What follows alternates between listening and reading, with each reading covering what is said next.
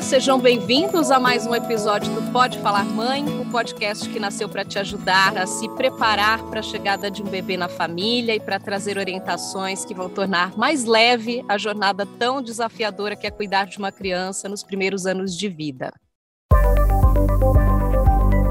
O tema hoje vai te orientar na hora do enxoval. Quando a gente entra numa loja de produtos para bebês, a gente vê tanta coisa que fica até perdido, né? E tudo é apresentado como se fosse indispensável. Os pais, principalmente os de primeira viagem, ficam completamente perdidos. Então, hoje a ideia aqui é te ajudar com um enxoval de informações, que é o mais importante. Vamos comentar sobre acessórios muito procurados e vendidos, como os slings, travesseiros anti-refluxo, cadeirinhas, ninhos, tatames e por aí vai. Para essa conversa, eu vou contar com a participação de Lígia Conte, fisioterapeuta especializada em reabilitação infantil, neurofuncional. Está hoje entre as maiores autoridades em desenvolvimento motor infantil no Brasil. Então, já começo agradecendo a sua participação, Lígia. Muito obrigada por reservar um tempo para essa nossa conversa. Eu que agradeço, gente. Muito obrigada pelo convite. Estou muito feliz de estar aqui contribuindo um pouquinho com as mamães. Bom, eu vou começar tietando um pouco para contextualizar o trabalho importantíssimo que a Lígia faz. Eu me tornei fã da Lígia logo que eu comecei a seguir o perfil dela no Instagram, porque foi através dele que eu descobri, por exemplo, que a minha filha tinha assimetria craniana e torcicolo congênito. Também foi com uma publicação sua, Lígia, que eu entendi a importância do engatinhar. Era uma fase que minha filha estava prestes a pular, então a Lígia, para quem não conhece, tem o dom aí de chamar a nossa atenção para temas muito importantes quando o assunto é desenvolvimento infantil, e várias vezes eu acompanhei postagens suas comentando sobre alguns acessórios como esses que eu citei aí no início, né? Alguns importantes e outros que podem até ser perigosos. Sim. Então eu queria que você falasse para gente qual o primeiro alerta que você dá para uma mãe que está pensando no enxoval. Eu acho, Larissa, que um ponto muito importante, é, que é o que eu pego muito no Instagram, é a gente falar sobre a necessidade da informação sobre cada item, né? Então, a gente ouve muito que quando, né, quando a gente está grávida, a gente tem aquele boom de informação, é o parto, é o enxoval, são as mudanças que a gente tem que fazer, né? né as mudanças do nosso corpo, as mudanças da casa, e no meio de tudo isso, a gente vai meio que seguindo o fluxo. Então a gente vai seguindo o fluxo de que ah, eu, eu, tenho que fazer o chá de bebê não sei aonde, eu tenho que mandar minha lista não sei para onde, e depois que esse bebê nasce, é, esse fluxo de informações ele acaba. Então, quando esse bebê nasce, a mãe fica lá, né? Falo a mãe, lógico, generalizando, mas obviamente os pais como um todo, estão lá em casa com aquele monte de, de quinquilharia que às vezes comprou sem saber nem como usar, e a gente acaba usando, não porque aquilo é necessário, mas porque a gente comprou, porque alguém falou que tinha que comprar. Então, aquela cadeirinha está no meio da sala, aquele travesseiro de refluxo está lá, e aí a gente vai colocando as coisas ali, vai usando sem saber muito bem nem a finalidade e nem, assim, se aquilo é de fato necessário, né? Então, o que eu vejo em prática clínica dentro do consultório, com o meu trabalho de Instagram, é muito isso, que é, muitas vezes quando eu falo para as famílias, ah, mas você usou isso, isso, isso, né, tal coisa não era legal, eu vejo aquela interrogação mesmo de, puxa, eu não sabia. Né? E aí eu comecei a pensar, mas em que ponto está faltando essa informação? Né, para que a gente erre dessa forma. Sim, e a gente recebe muita, vamos dizer assim, propagandas de uma maneira geral, nem só quando a gente entra nas lojas, mas a partir do momento que você se transforma em um pai, uma mãe, começa a é. pesquisar, aparecem um milhão de itens apresentados, como eu disse, como indispensáveis, né, e não é bem assim. E a gente tem aquela coisa também de descobrir a roda com o carro andando, né, que depois que o bebê Exatamente. nasce, a gente tem pouco tempo para pesquisar, para se informar. É o que eu sempre falo, falo, Larissa, a gente tem que, primeiro de tudo, tirar a culpa, né? Que eu acho que quando a gente traz esse assunto, vem muito aquela culpa de ter usado ou de estar usando tal item, né? E é o que eu sempre falo: se a gente não tinha informação daquilo, nenhuma mãe faz isso que quer errar, né? Então, quando a gente está grávida alguém fala para a gente que aquele negócio trambolento que custa dois mil reais vai ser maravilhoso para o bebê, a gente pensa assim: meu Deus, eu vou tirar dois mil reais, sei lá da onde, mas eu vou comprar, porque eu quero algo de bom para o bebê, né? Então, a informação ela vem de encontro a isso, a, não, a, a essa não culpa, a essa vontade que a gente tem de acertar somente. Exatamente. Vamos direto para os itens, então. Pelo que eu acompanho aqui do seu trabalho, eu posso adiantar que um bom investimento é um tatame ou qualquer outra coisa que possa servir para forrar o chão, né? Por que isso? Com certeza. Então, é, o melhor ambiente para o bebê se desenvolver é estando livre no chão. Né? E quando eu falo chão, eu não estou dizendo colocar em cima do piso frio, né, do asfalto, enfim, alguma coisa assim.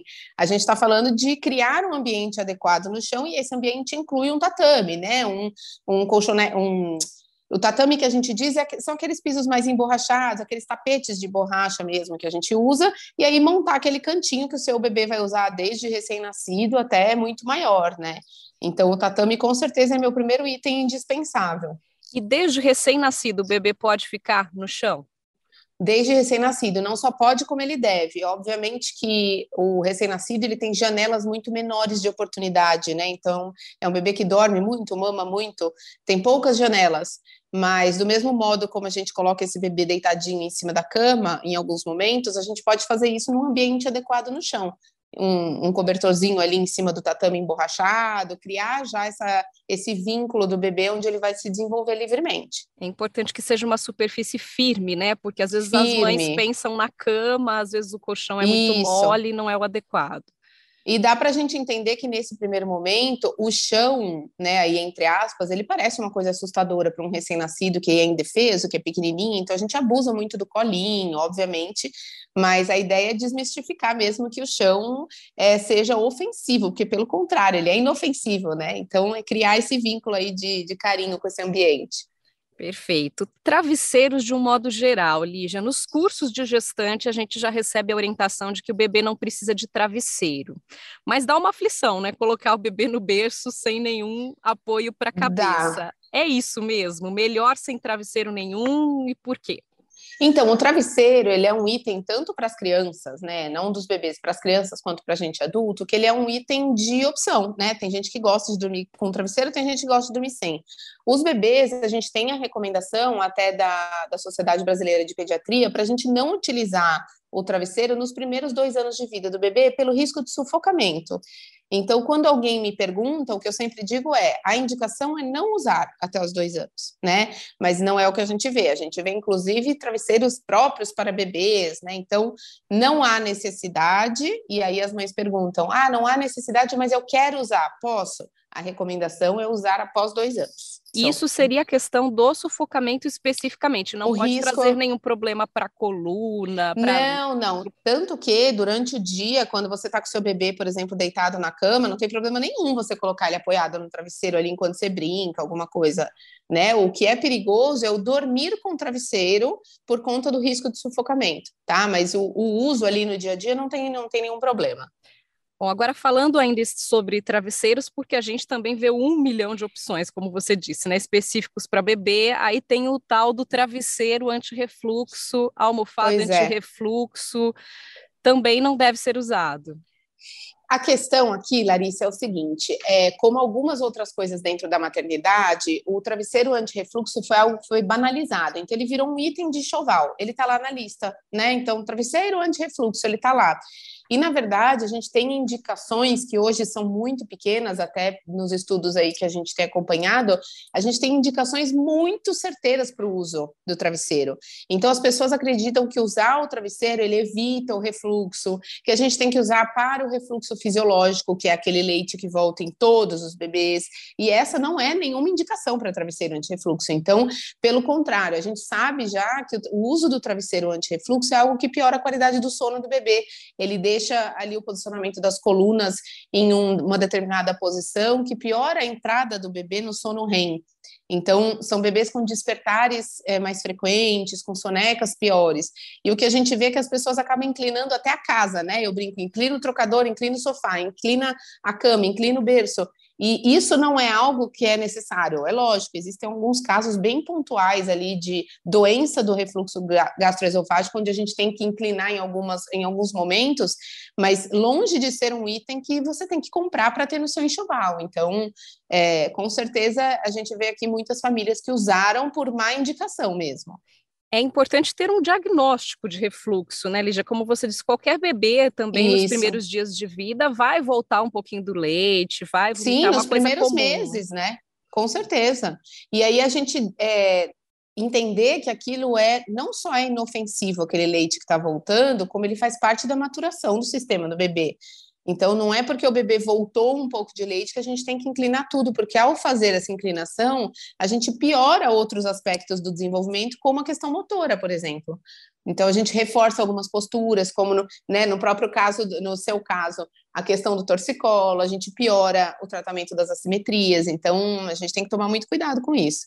Perfeito. Almofada para amamentação. A almofada é um item que eu particularmente adoro, eu acho um item indispensável, eu sempre recomendo. Eu usei muito com as minhas duas filhas e para mim ela é muito legal porque ela é assim é multifunções. Então é uma coisa simples que a gente compra baratinho, né? Tem um milhão de modelos diferentes e a gente pode usar para a função que ela veio para desempenhar mesmo, que é a própria amamentação. Ela pode ser usada para trabalhar o tummy time, né? O bebezinho de barriga para baixo. Ela pode ser usada para incentivar o uso das mãos do bebê no posicionamento na frente. Ela pode ser usada para outro tipo de atividade, como o começo do sentar com apoio, quando a gente põe em volta. Então, a única recomendação que existem é, nas, nas almofadas, que está até normalmente escrito na etiquetinha, é para não deixar o bebê dormir ali naquela almofada sem supervisão, porque assim como o travesseiro, a gente corre ali um risco do bebê de repente escorregar e afundar a cabecinha na almofada, mas durante o dia, com o bebê acordado, ou mesmo com, com o bebê dormindo, mas você ali do lado, ela é super recomendada. Para mim, ela é indispensável, sim.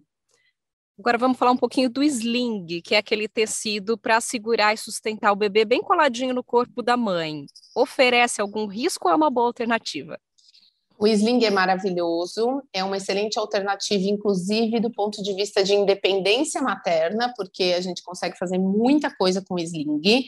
A grande questão do sling, né? E aí eu vejo que tem muita gente perguntando: ah, que modelo usar? Eu uso canguru, eu uso mochila evolutiva, eu uso isso, eu uso aquilo. É, todos esses produtos, né, os carregadores, eles são bem-vindos. A grande questão é como você posiciona o bebê nele. Então, a, a, a, grande questão dos carregadores é, de fato, o modo como a gente posiciona o quadril. Então, é, aqui a gente está só ouvindo a voz, não consigo demonstrar para vocês, mas a ideia é que esse joelho ele fique sempre mais alto que o quadril, que o bumbum. Então, quando a gente posiciona um bebê no carregador, a gente tem que observar a perninha dele, tem que estar tá fazendo um M, sendo que a ponta lá em cima do M é o joelho do bebê. Então, esse bebê tem que estar tá sendo carregado em M né? Ele não pode é... estar pendurado, né? Vamos dizer assim. Pendurado. A gente vê uns gente... bebês que dá até aflição, né? Isso. né? Aquela criança pendurada no. no a gente vê a perninha mais arroxeada, a gente vê bebês sendo carregados de frente, que não é uma recomendação, embora as pessoas falem, né? Ai, meu bebê adora andar olhando o mundo. Né? A gente fala que se ele quer andar olhando o mundo, você coloca no carrinho, ou você coloca sentado em cadeirinha no seu colo, mas o carregador, ele não tem uma postura fisiológica carregando de frente.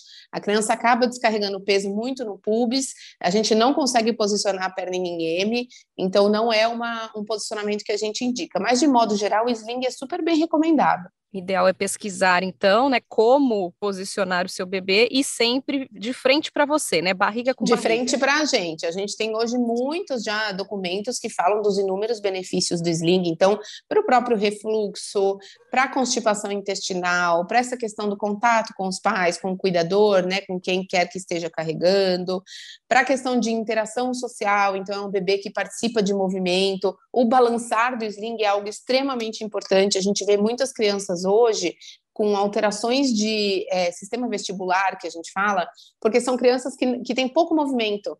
Então, o sling, o que, que a gente faz? A gente abaixa, a gente levanta com o bebê, a gente estica o braço, o bebê se move de alguma forma. Então, tudo isso é muito benéfico para o sensorial do bebê. E tem um prazo para ele ser usado? Ele pode ser usado também desde recém-nascido até qual idade? Então, até qual idade, normalmente é uma recomendação do fabricante, né? Tem alguns slings que vão até 15 quilos, outros carregam até 10, então é, é, mais assim pela questão do peso, né? Algumas crianças, como elas ficam muito grandonas muito rápido, crianças que são mais gordinhas e tudo, maior zonas, a gente acaba usando é, pouco tempo. Eu mesmo usei até quase dois anos com a minha filha mais nova, que sempre foi mais magrelinha. Então, é super é uma questão do fabricante, mas a partir de recém-nascido, com certeza. Tanto que nas maternidades a gente já usa método canguru, né, onde a gente passa o bebê no, no tecido, tudo, então é super recomendado, com certeza. Os ninhos, explica para a gente o que é um ninho e se ele deve ser usado? Os ninhos são algumas estruturas que são feitas para conchego do bebê. Então, é como se fosse uma mini caminha toda acolchoada que agora se vende para ser colocado dentro do berço, né? Ou alguns pais dormem com ela entre os pais, no meio da cama. Né? Então, assim, o ninho, ele é uma estrutura que é, um, é uma contenção do bebê. A grande questão, Larissa, que é o que, né, o que a gente sempre fala que é a falta de informação, é como se usa o ninho. O ninho por si só não é algo que é ofensivo, que é um problema, não é. O problema é que as pessoas contêm o movimento, o espaço do bebê por muito tempo e não utilizam esse, esse artifício como algo positivo, como ele tem que ser usado. Por exemplo, se você utilizar o ninho como um local de aconchego de um recém-nascido, quando você está ali na sala, você coloca em cima do sofá, o bebê está tirando um cochilinho, você está ali perto, tudo bem. O que a gente vê é que esse ninho acaba sendo colocado dentro do berço, o bebê tem três, quatro, cinco meses e está dormindo contido, e muitas vezes acontecem acidentes pela criança passar o sono noturno dentro do ninho.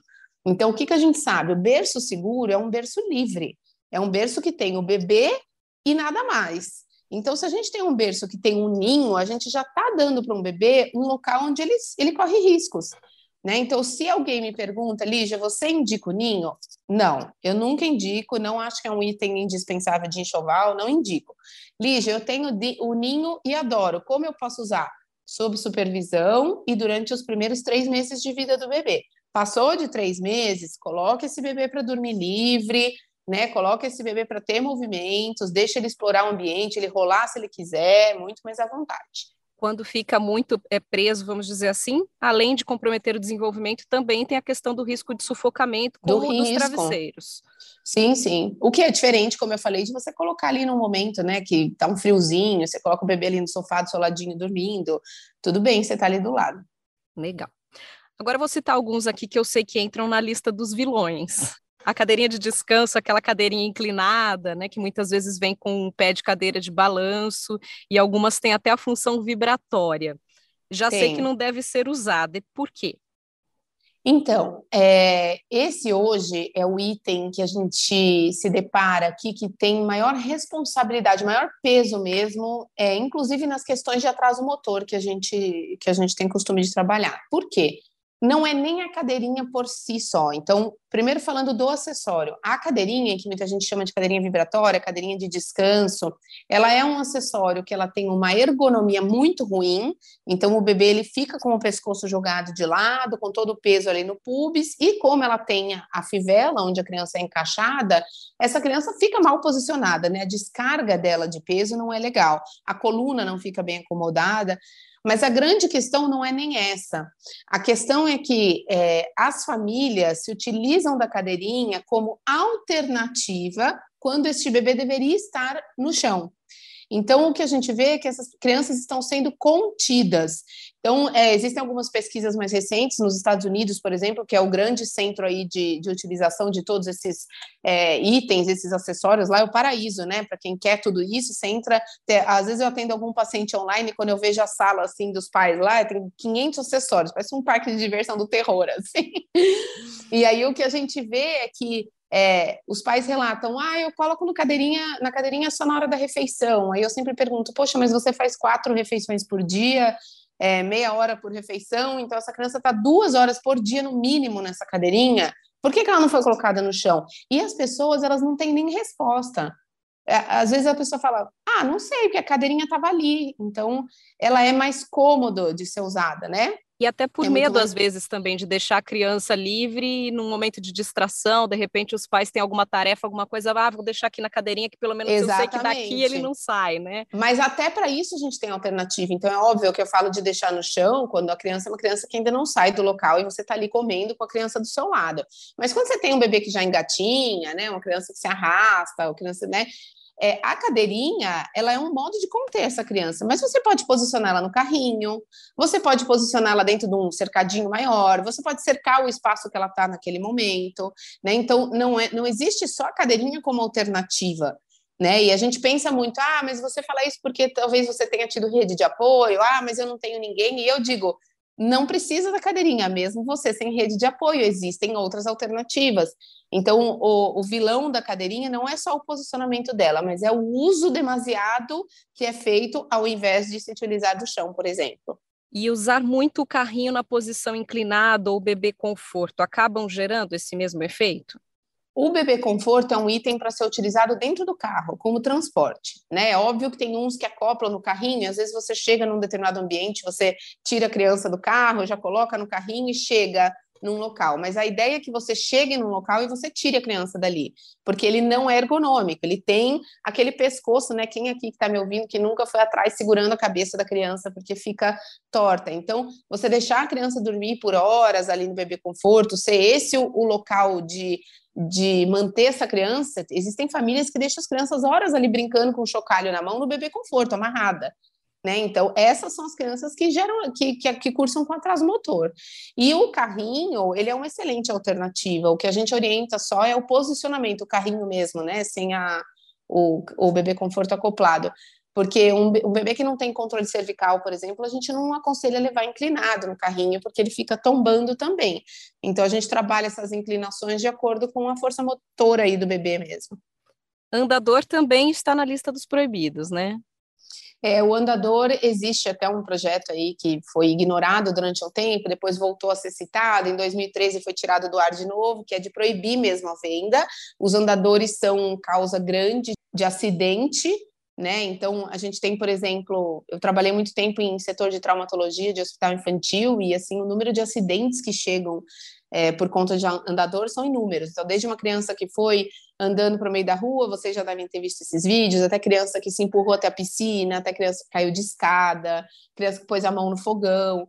É, então, falando dessa parte de acidente, seria isso. Mas, do ponto de vista motor, a gente tem, não é uma catástrofe, né? A gente sabe que o quadril da criança não está pronto para aquela descarga, que a ponta do pé não alcança o chão, que é uma criança que se empurra com outro tipo de força. E é aquela história da gente não para que, que a gente vai usar o andador se essa criança estivesse pronta, ela estaria andando? Então, não, não tem a menor necessidade. Quando a gente fala em atraso motor, neste caso do andador, seria um atraso para andar mesmo, né? Um a mãe pode andar. achar que está ajudando, mas na verdade Isso. ela está atrasando essa etapa. Isso, porque o que, a criança precisa para andar? Ela precisa trabalhar todo o conjunto de forças, de articulações, de ligamentos, de músculo que ela tem como um todo, desde a cabecinha até o seu quadril, até as suas pernas. Se você pega essa criança no meio desse processo, que é quando ela está ganhando essa força como um todo e coloca ela no andador, ela, ela não está se fortalecendo no andador, ela está usando o andador para andar.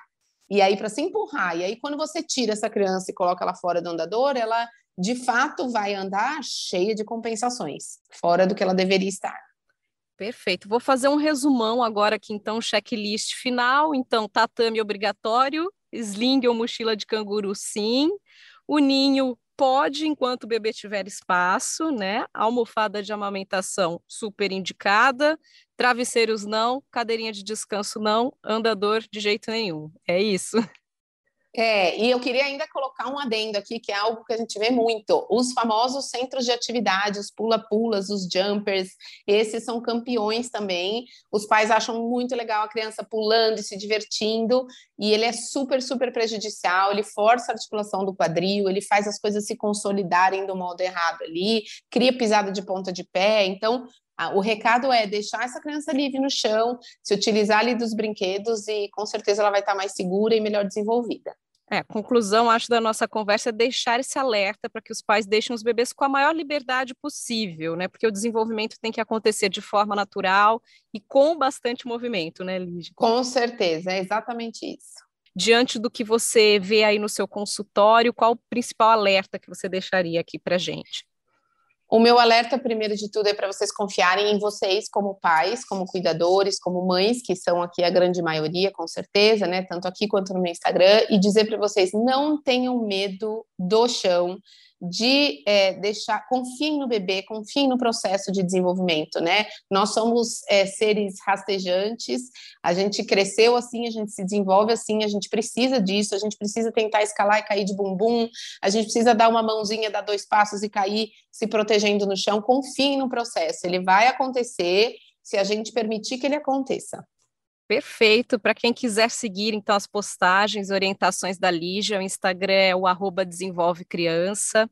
Já deixo claro que isso aqui não é merchan, gente. A Lígia não está me pagando nada para eu dizer isso. Eu só sou a favor de compartilhar, divulgar conteúdos que agreguem. Lá no Insta da Lígia tem muita informação gratuita e de qualidade. Então, muito obrigada, viu, Lígia? Foi bom demais. Eu espero contar com você em outros episódios, porque eu sei que com você certeza. tem muita coisa importante para compartilhar aqui com a Só gente. Só me chamar. obrigada, obrigada. Larissa. É isso, gente. Guardem a listinha antes de sair gastando dinheiro. Pesquisem, estejam atentos à saúde e ao bem-estar do seu filho.